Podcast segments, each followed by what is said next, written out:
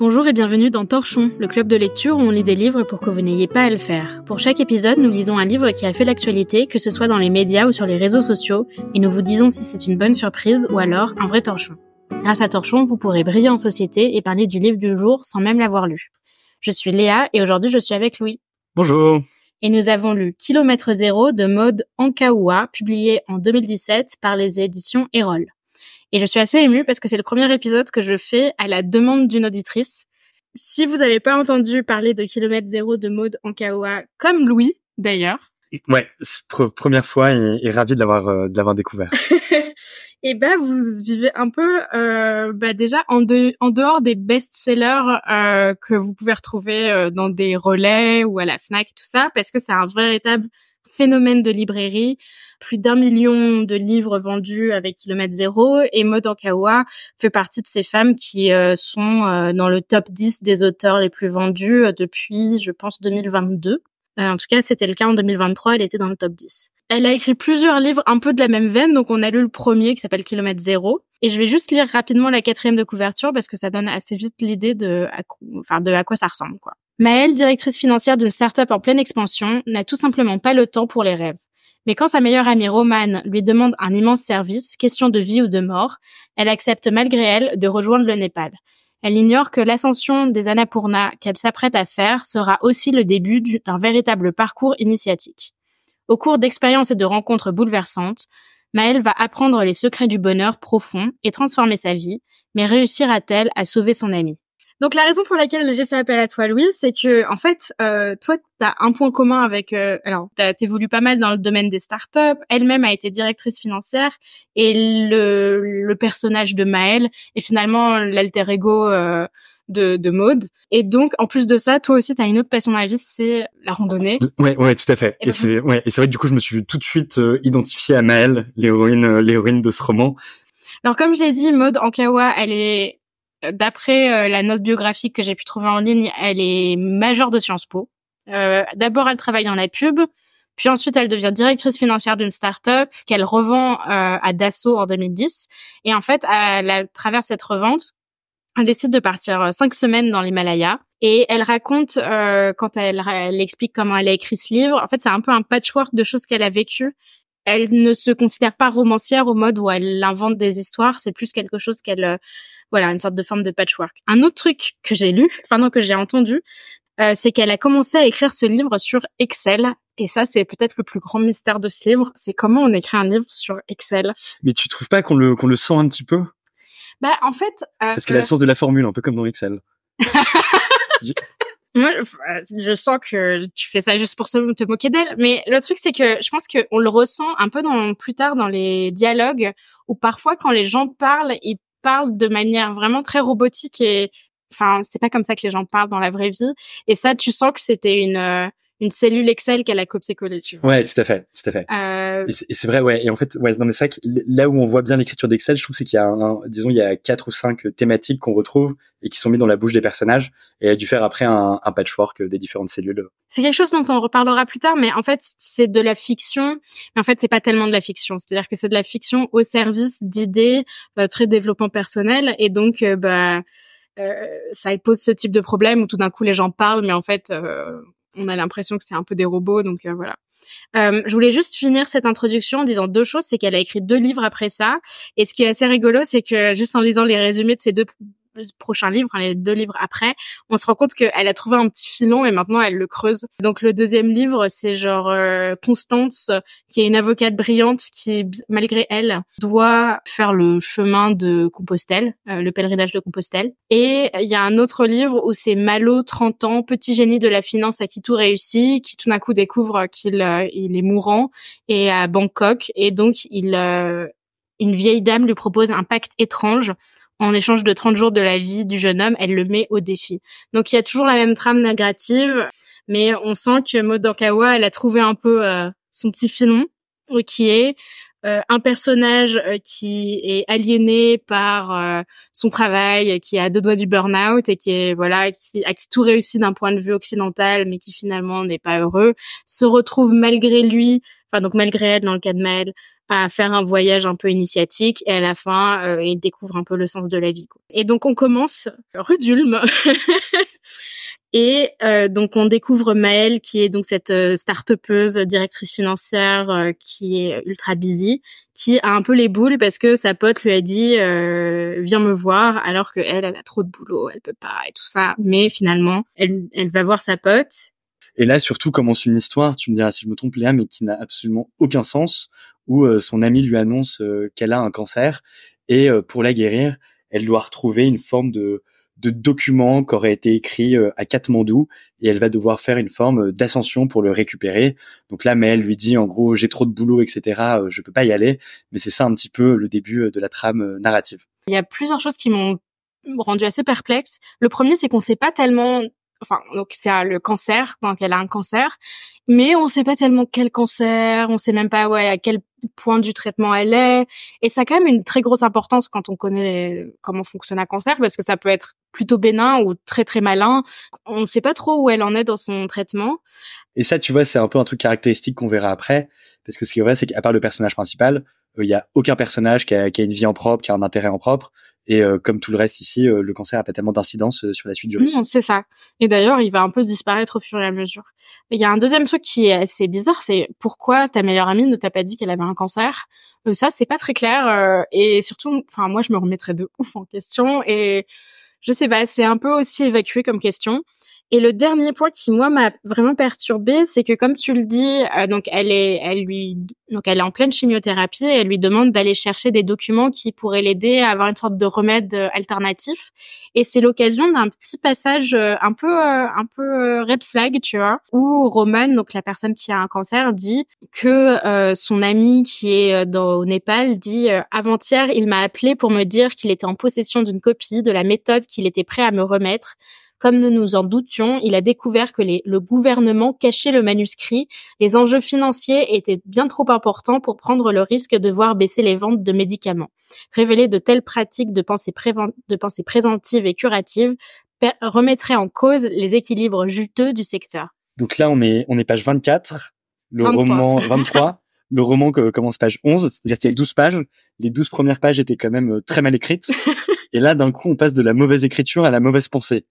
Oui, et puis donc c'est écrit en 2017 et nous on le lit bah, après toute la crise du Covid et moi je j'entends ça en mode ouais c'est super anti-vax, c'est très théorie du complot page 23 et c'est bizarre parce que Maud Ankawa bah elle est euh, c'est un peu une femme euh, directrice financière, sciencipiste, c'est un peu une femme des élites, tu vois, et qu'elle soit là en mode les élites nous oppriment, nous oppriment alors qu'elle en fait partie. En fait, c'est un peu bizarre ce, ce point un peu théorie du complot, euh, big pharma, anti-vax. Euh, bon, anti-vax, c'est ce qui vient après. Je me demande si c'est est-ce que c'est ce que Maud Ankawa pense? Est-ce que c'est ce que le personnage pense? Ou est-ce que c'est juste un outil pour faire en sorte que euh, Maël, euh, le personnage principal, se casse au Népal, tu vois? Est-ce qu'en fait ça ne sert à rien et c'est pas du tout quelque chose qu'elle Ou alors est-ce que c'est quelque chose qui d'après Modankawa, tout le monde pense une sorte d'idée commune du type euh, l'industrie pharmaceutique nous empoisonne. Je, je sais pas, tu vois, genre je sais pas trop quoi faire de ce passage à part qu'il m'a mis très mal à l'aise. Et, et, à nouveau, Torchon c'est un podcast littéraire. J'ai pas commencé à faire du debunking en mode euh, pourquoi c'est une théorie du complot et tout ça. Mais il y a un côté euh, très très populiste aussi, un côté un peu genre vendeur de la part de, de l'autrice du style euh, vous, vous, voyez de quoi je parle, on s'entend. Ouais, ouais, ouais, totalement, totalement. Et donc là, ok, donc là on est on est page 23, donc il y a ce il y a ce premier moment un petit peu de malaise. Après, euh, l'héroïne se pose un peu la question euh, est-ce qu'il faut que j'aille à Katmandou ou pas pour aller chercher justement ce document? 14 pages plus tard, finalement, elle arrive à Katmandou, avoir un petit peu hésité, mais pas beaucoup. Là, elle arrive à Katmandou, donc il faut s'imaginer une cadre à Paris qui a priori est assez malheureuse. Et le premier truc qu'elle se dit à Katmandou, c'est c'est moche, c'est pauvre, j'ai pas mon portable, il y a pas d'eau chaude, ça me fait chier. Et ça, moi je sais pas, mais je trouvais ça assez étonnant aussi euh, d'un point de vue euh, effet de réel, euh, parce que je sais pas, il y a aussi un peu ce côté, j'imagine, des paysans agréables. Et là, on a l'impression qu'elle en fait beaucoup pour dire mon personnage est malheureux, il sait pas se réjouir, mais grâce à tout ce qu'il va vivre ensuite, euh, il va apprendre à redevenir heureux. Ouais, en fait, on est un peu dans cliché après cliché. Et donc, le premier cliché qu'on a, c'est le plus cliché de la parisienne un peu connasse. Très genre, oh, la pauvreté, ouh. on a un, on a besoin qu'elle soit comme ça au début du roman pour que ensuite elle évolue vers quelque chose de plus euh, euh, tolérant, de plus à l'aise avec la pauvreté, avec le, le dénuement. Mais on commence un peu genre euh, la meuf avec son avec, avec qui cherche le réseau, tu vois.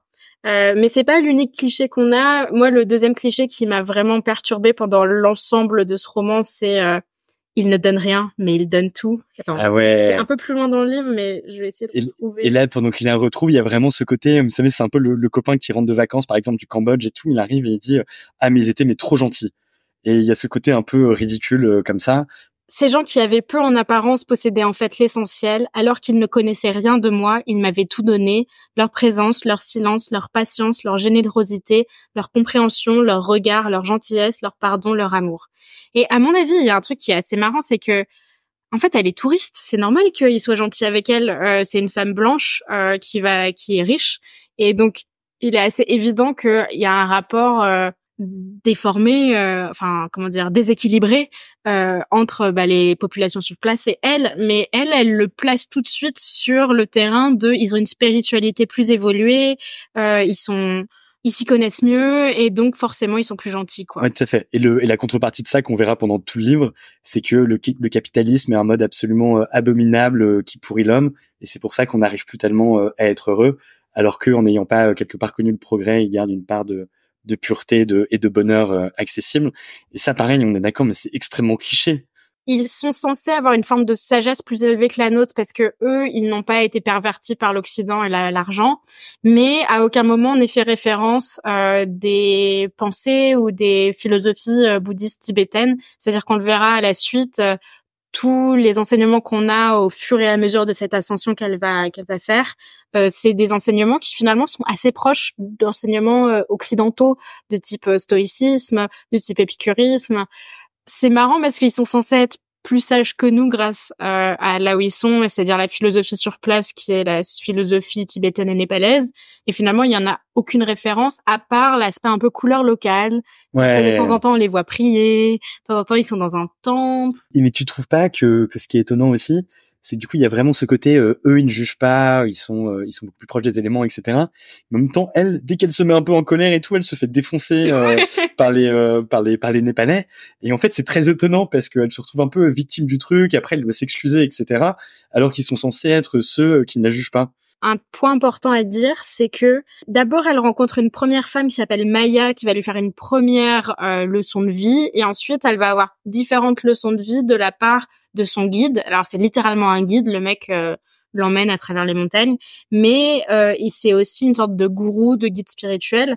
Et ce qui est marrant et avec Maya et avec Chanty, c'est que elle, elle a rien demandé. Vraiment, les mecs commencent à lui faire la leçon alors que euh, Ouais. Elle n'a pas demandé, elle est pas dans une, position de ouais, tout à fait. Euh. Ouais, ouais c'est clair. Elle est pas du tout là pour faire entre guillemets euh, son apprentissage. Elle est là euh, contrainte. Et dès qu'elle va se mettre en mouvement, ils vont la, ils vont la, ils vont la juger.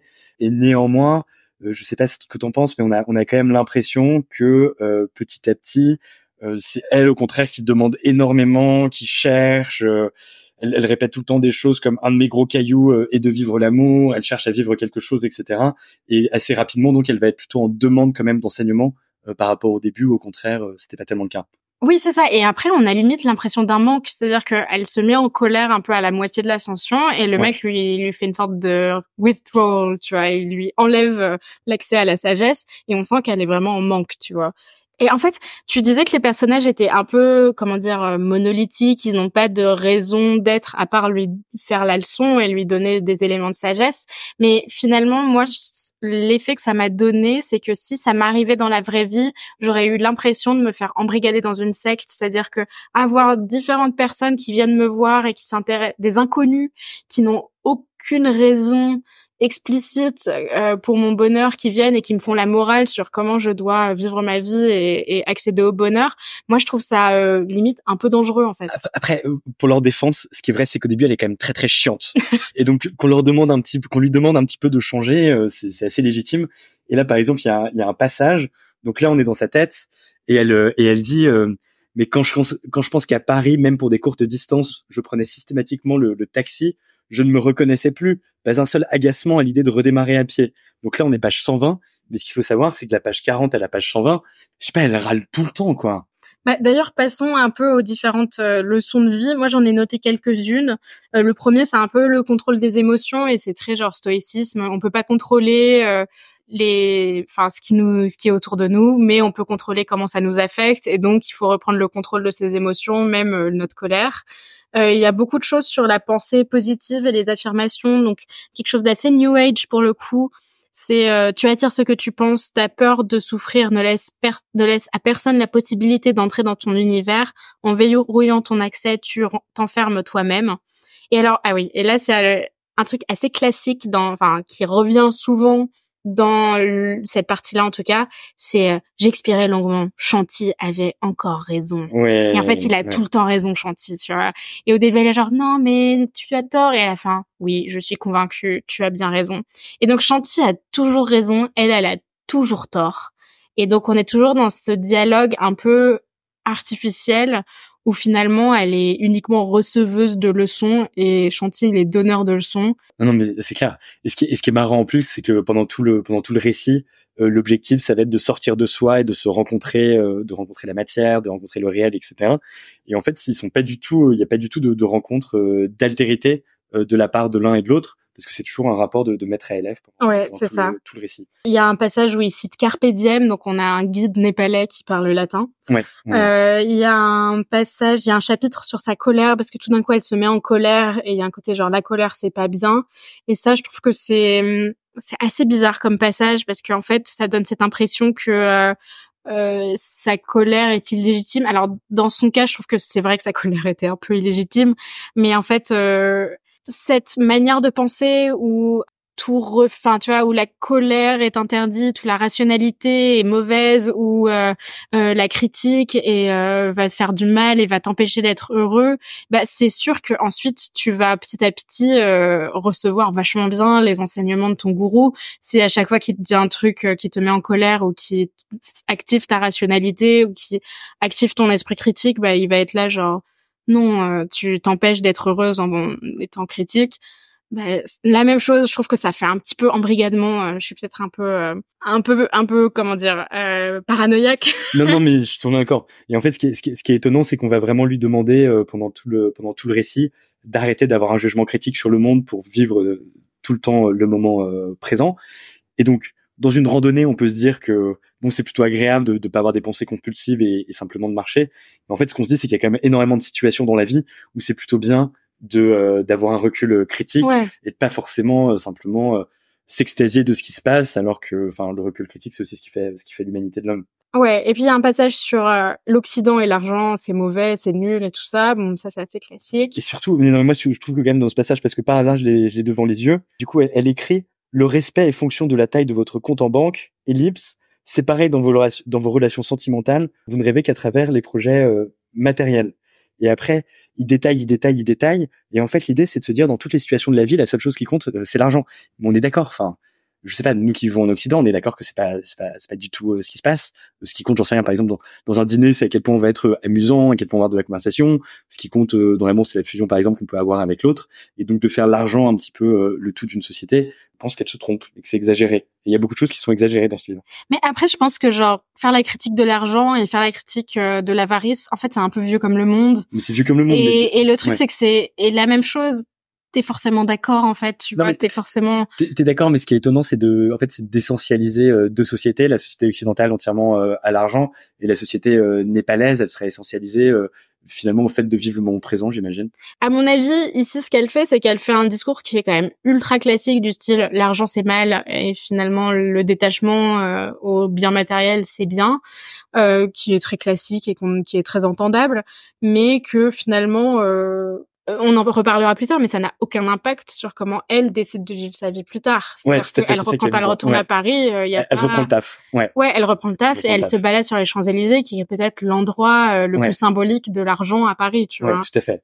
Et ce qui est, et ce qui est marrant, donc là on a parlé de l'argent et après, du coup, elle glisse un petit peu et là je, te, je te laisserai en, parler. Mais je trouve qu'il y a une, il y a une phrase qui résume bien tout ça. C'est où elle dit alors maintenant ça suffit. Du coup, ça c'est page 175. Je, je ne veux plus me laisser aspirer par la mauvaise énergie des autres. Et donc là, il y a tout un truc sur sur l'énergie euh, qui arrive euh, petit à petit. En fait, ce qu'on n'a peut-être pas assez dit, c'est que petit à petit, on entend des mots qui sont très liés à des théories un peu New Age. Donc, on avait euh, bah, la pensée positive, euh, les affirmations, on avait bah, ce, dont tu as parlé, les énergies, les, énergies, un peu vibratoires, le magnétisme, la vibration. Et tout ça, en fait, c'est des, c'est des concepts New Age, donc plutôt américains, plutôt 19e, 20e siècle. Et donc, elle arrive dans cet endroit qui est une sorte de base avec des chercheurs. On sait pas, on sait pas quel est leur domaine de recherche. On sait pas. Ouais. Ils sont juste chercheurs. Il y en a un qui est neuro. Euh, ouais. Il y a Matteo qui est le neurologue euh, sexy euh, italien. Euh, donc il est chercheur en neurologie et il y a un autre personnage qui a l'air d'être juste chercheur, mais on sait pas trop en quoi. Il a l'air d'être vaguement médecin. Et ces deux personnes-là vont commencer à lui donner la vérité sur ce dont on parlait au début de l'épisode, c'est-à-dire ce remède qui permettrait euh, de guérir euh, le cancer. C'est à ce moment-là où franchement le livre change. Enfin, le livre change de direction, c'est-à-dire qu'on commence avec ce c'est toutes ces idées qu'on a déjà entendues quelque part, euh, assez de, de, bon sens du type il faut contrôler ses émotions, tout est une question de perception, l'argent c'est pas très bon pour la pour le bien-être. Et là on arrive voilà dans cet endroit avec ses médecins, ses chercheurs et ils lui disent quoi? Ils commencent à lui sortir, je pense, une sorte de petit panaché de pseudosciences. Je pense que tous les petites euh, tous les petits trucs de pseudosciences dont vous avez entendu parler, ben, vous les avez ici. Je sais pas, le cerveau gauche, cerveau droit. Il y a le stress qui cause le cancer aussi. Ouais, et là, là, c'est à ce moment-là où franchement j'ai voulu, euh, où j'ai eu un peu du mal. Mais en fait, il y a cette idée de base qui est que euh, si tu contrôles bien tes pensées et que tu te mets bien dans des bonnes dans des dans une bonne euh, position, tu vas non seulement être bien dans ta vie, mais en fait ça va avoir un impact sur ta santé physique. Et, et là-dessus, toi, je sais pas si tu avais lu Mars de Fritz Horn.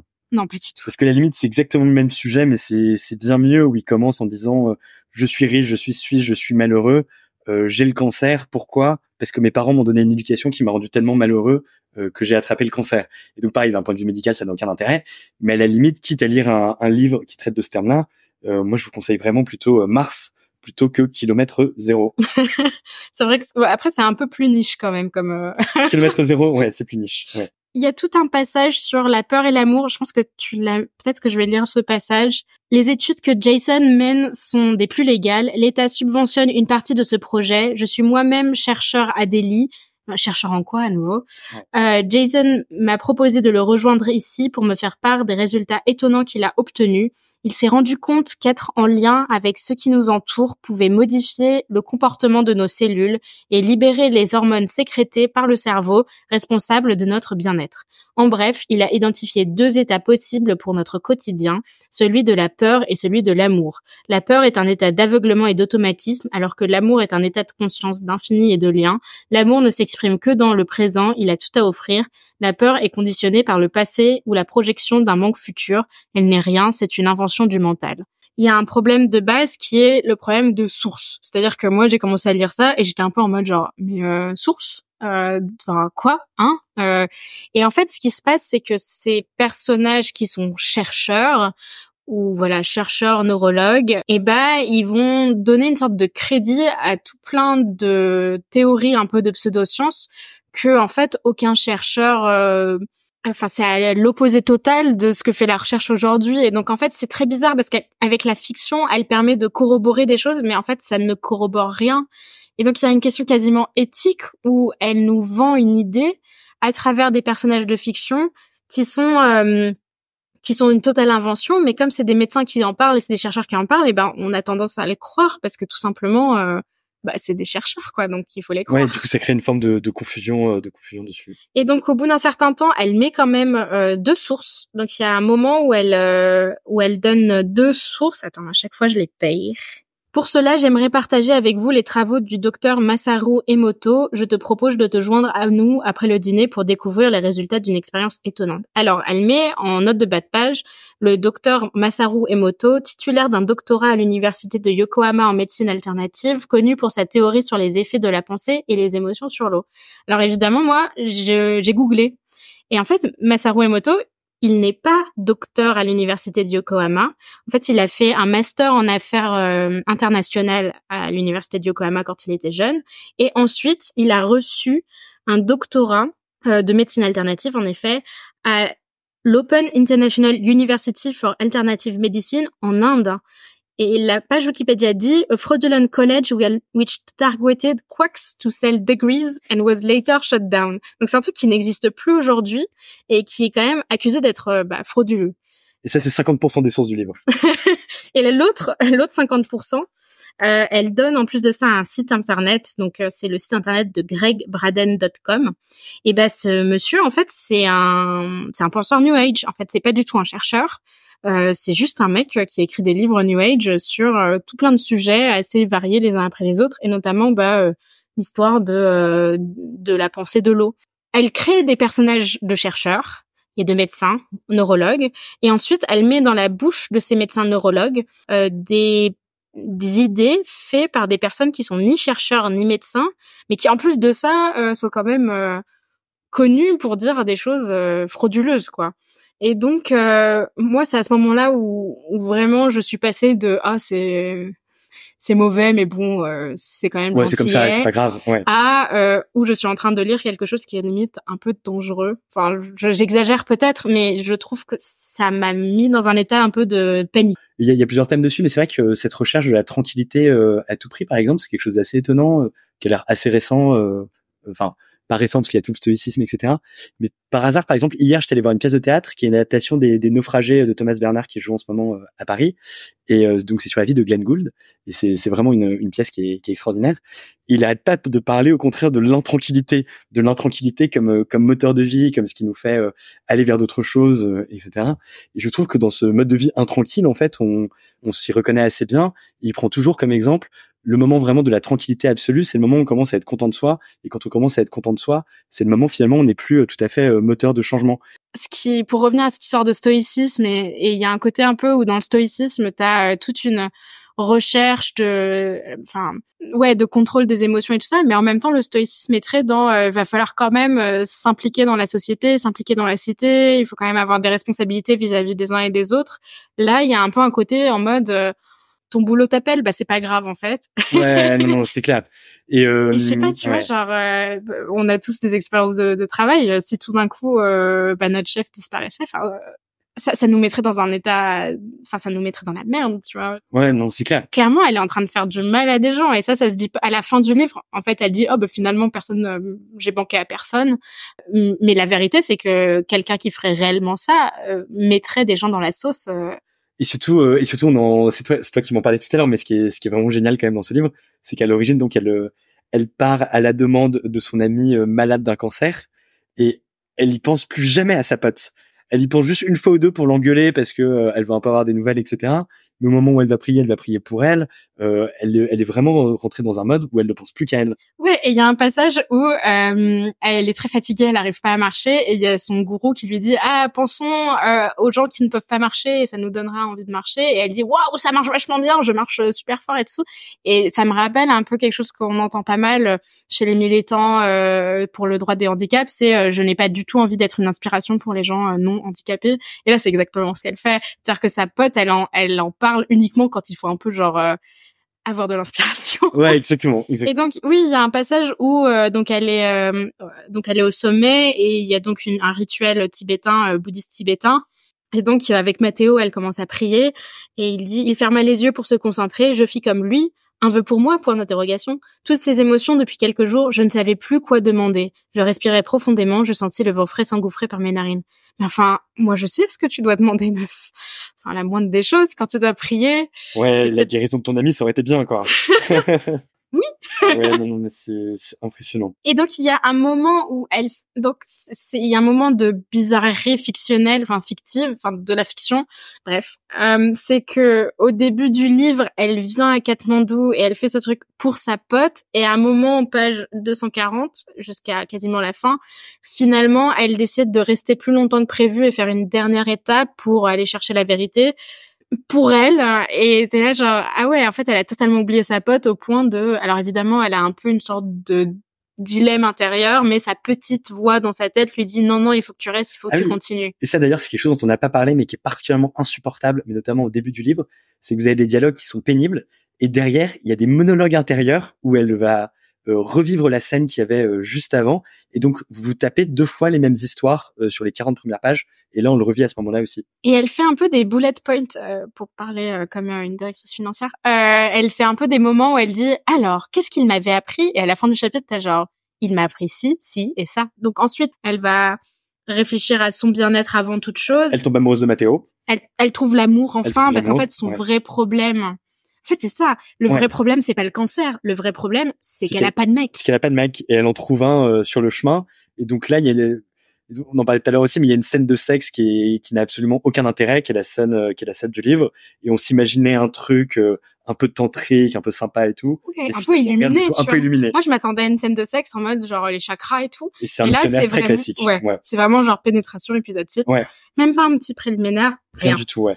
Je trouve qu'il y a un côté où finalement, elle a toute une démarche philosophique et de sagesse euh, sur euh, ses émotions, sur les affirmations et tout ça, qui est liée de base à sa pote qui a un cancer. Et ça finit en quoi? En une fête une sorte de petite amourette quoi un petit, ouais, petit moment romance. c'est une petite romance. Je crois qu'elle part à la fin à Milan euh, le retrouver voilà, euh, et... ils vont sans avoir des jours heureux. Et donc finalement ça veut dire que euh, ton apprentissage de la vie et du bonheur et voilà bah ça résulte en quoi? Bah en fait l'amour hétérosexuel normé voilà tu mais, vois. mais avec un italien quand même. Ouais. un italien c'est pas rien tu vois c'est pas un allemand c'est un italien. Non mais surtout qu'elle dit des trucs super xénophobes contre les italiens au tout début. C'est vrai mais ce que je crois que c'est lui rappeler blessure d'un autre Italien qu'elle avait aimé, non? C'est ça. Oui.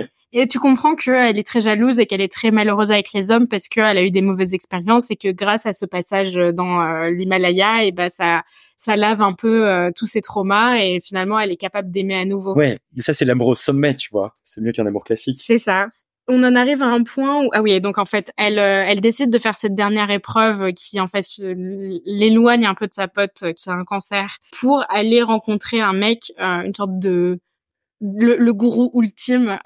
un, japonais. Un C'est pas très bien ce qu'il fait là.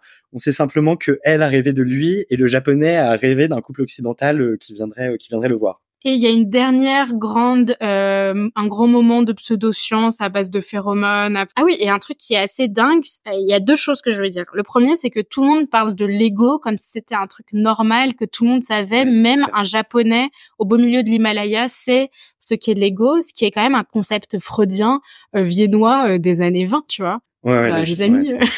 Elle en parle comme si c'était un truc assez genre évident. Et un autre truc euh, qui est page 289, mais qui se retrouve, je pense, à trois quatre reprises dans le texte, c'est euh, que dès qu'on parle de Dieu, il y a un moment de non non non non, on va pas parler de Dieu.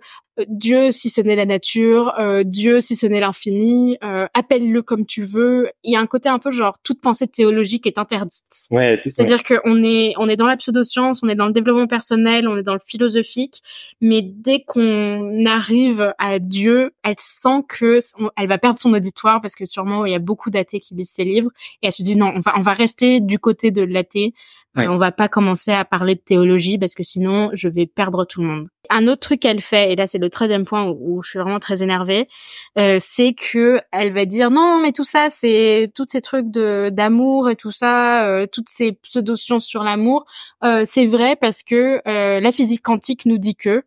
Mais en fait, la physique quantique a ce truc qui est que c'est tellement incompréhensible et c'est tellement à rebours de ce que l'on constate en tant qu'être humain de base que tu peux lui faire dire n'importe quoi parce que personne ne pourra aller vérifier ce que tu dis puisque la physique quantique, c'est juste incompréhensible. C'est le moment où elle parle des atomes en disant que les atomes sont constitués, je crois, à 80% de vide. Alors, je sais plus exactement ce que c'était, mais derrière, il y avait toute une théorie de la vibration euh, qu'il y avait en disant que les, que les vibrations qu'il y avait autour de nous euh, euh, agissaient directement sur nos êtres. Mais pour être très honnête avec les auditeurs, moi, c'est à partir de ces pages-là que j'ai commencé un peu à décrocher totalement. Ouais, mais quand même. C'est mon travail. Parce que là, on est page combien? On est page 200 à peu près? 280. 280 Parce que les, les 279 pages d'avant sont quand même extrêmement nulles. En fait, je pense que c'était assez facile à suivre jusqu'au moment où on passe euh, du côté de l'escroquerie intellectuelle. Et là, là, j'ai, là, ça a été trop dur à lire pour moi. Parce que tu vois, genre le côté genre euh, contrôler ses émotions, moi je considère que ouais, ça se discute, mais en vrai, je, je peux discuter. Là, on est de l'ordre de non, mais en fait, vous nous dites n'importe quoi. Oui, mais là, euh, on, le voit depuis le début, on parle que de que d'idées, alors que c'est un roman. Mais ce qui est rigolo, c'est que elle, dans, donc j'ai écouté une interview d'elle dans le podcast In Power de Louise Aubry où elle dit ah mais si j'ai écrit un roman, c'est parce que en fait c'est beaucoup plus marrant à lire. Donc il y a quand même un enjeu limite de divertissement. Euh, mais un petit peu didactique. Voilà, le côté un peu roman didactique, euh, assez classique, un peu 18e siècle le problème des romans didactiques, c'est que c'est souvent assez mauvais en fait, en tant que roman, tu vois. Mais, là particulièrement quand même. ouais, ouais, mais bref, je pense qu'on a on a assez dit que c'était assez mauvais.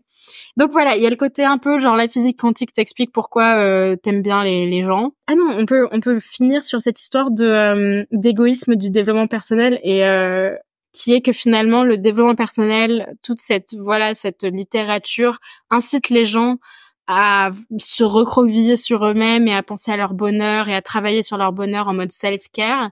Et c'est quelque chose qui a été quand même assez critiqué euh, quand même, et notamment par euh, Emmanuel Carrère dans Yoga.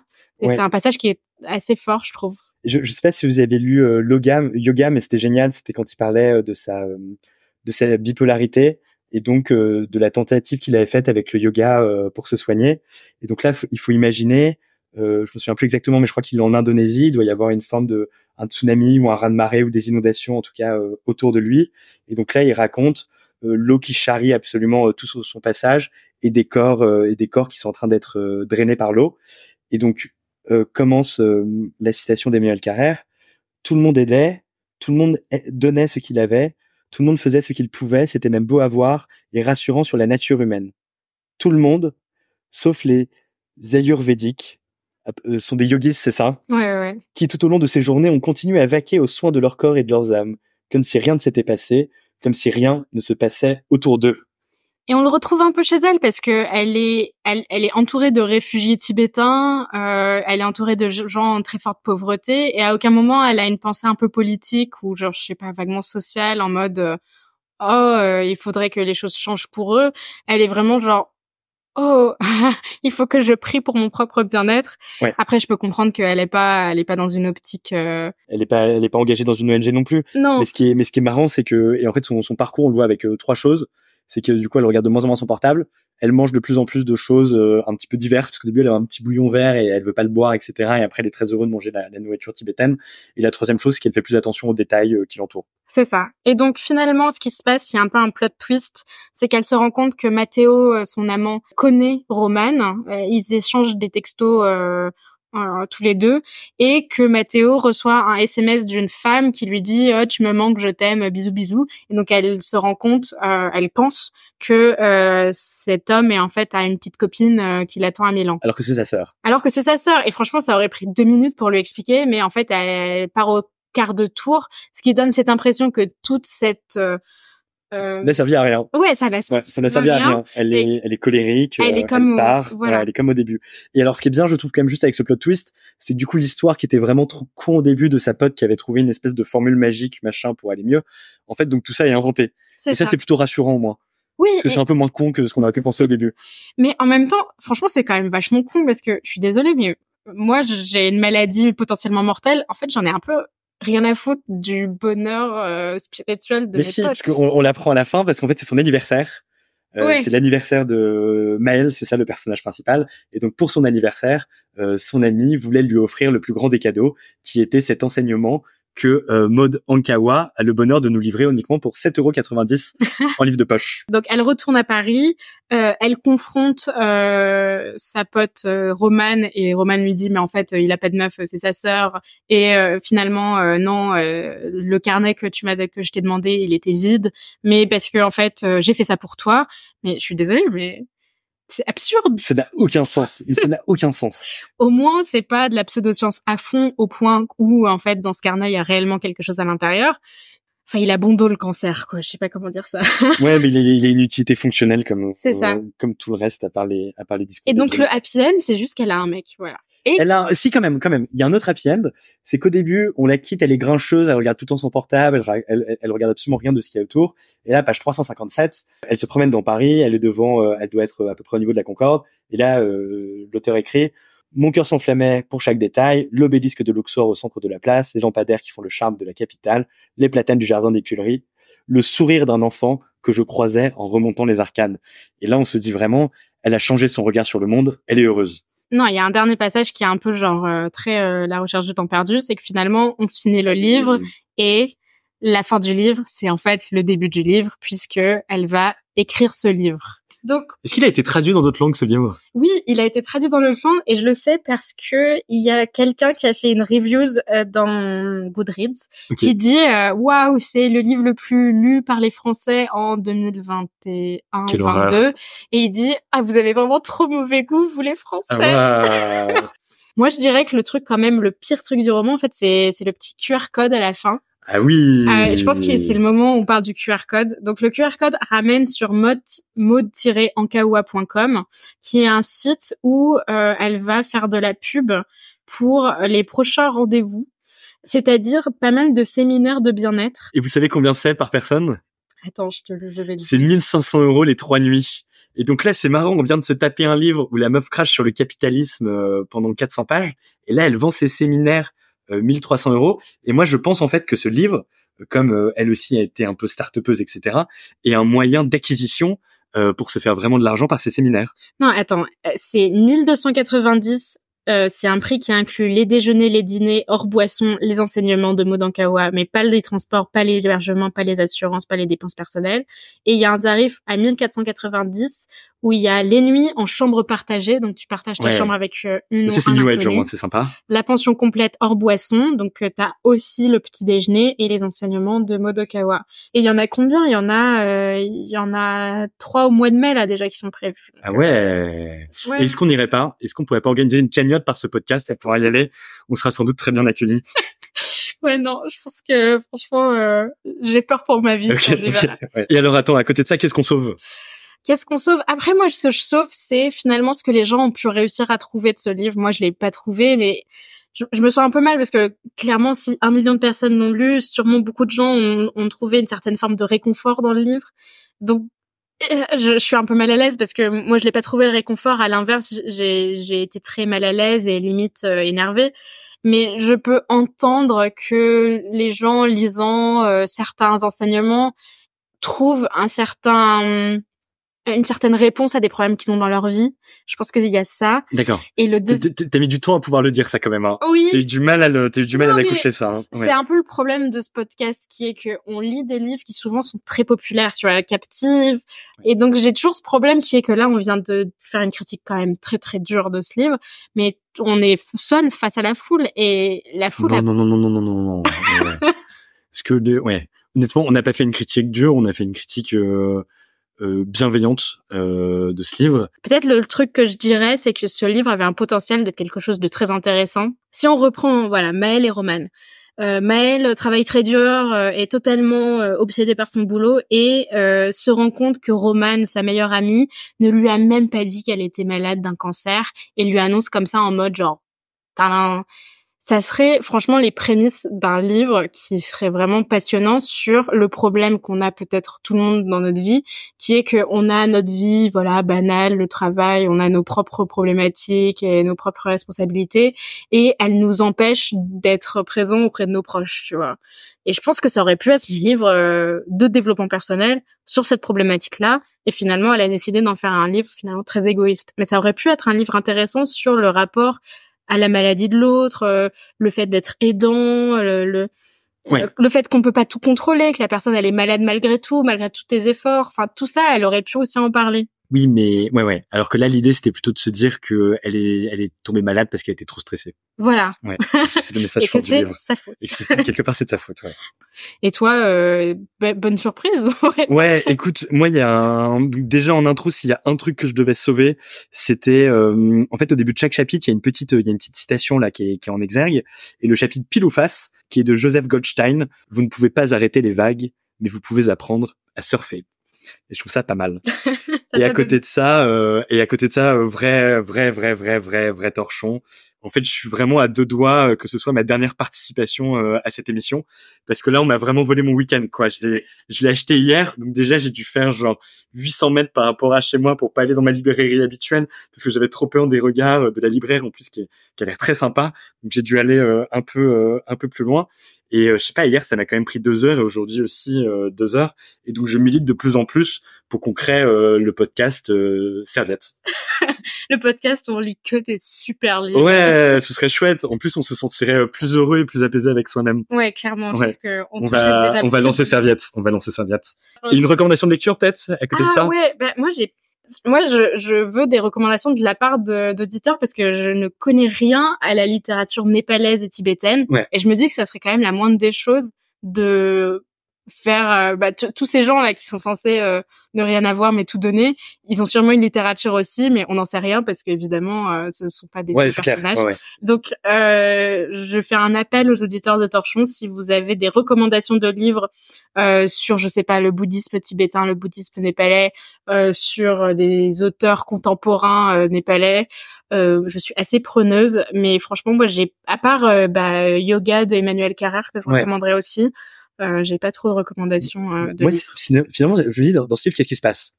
Il fait froid, il mange bien, euh, il se passe pas grand-chose, mais il se promène. Et à quoi ça m'a fait penser finalement?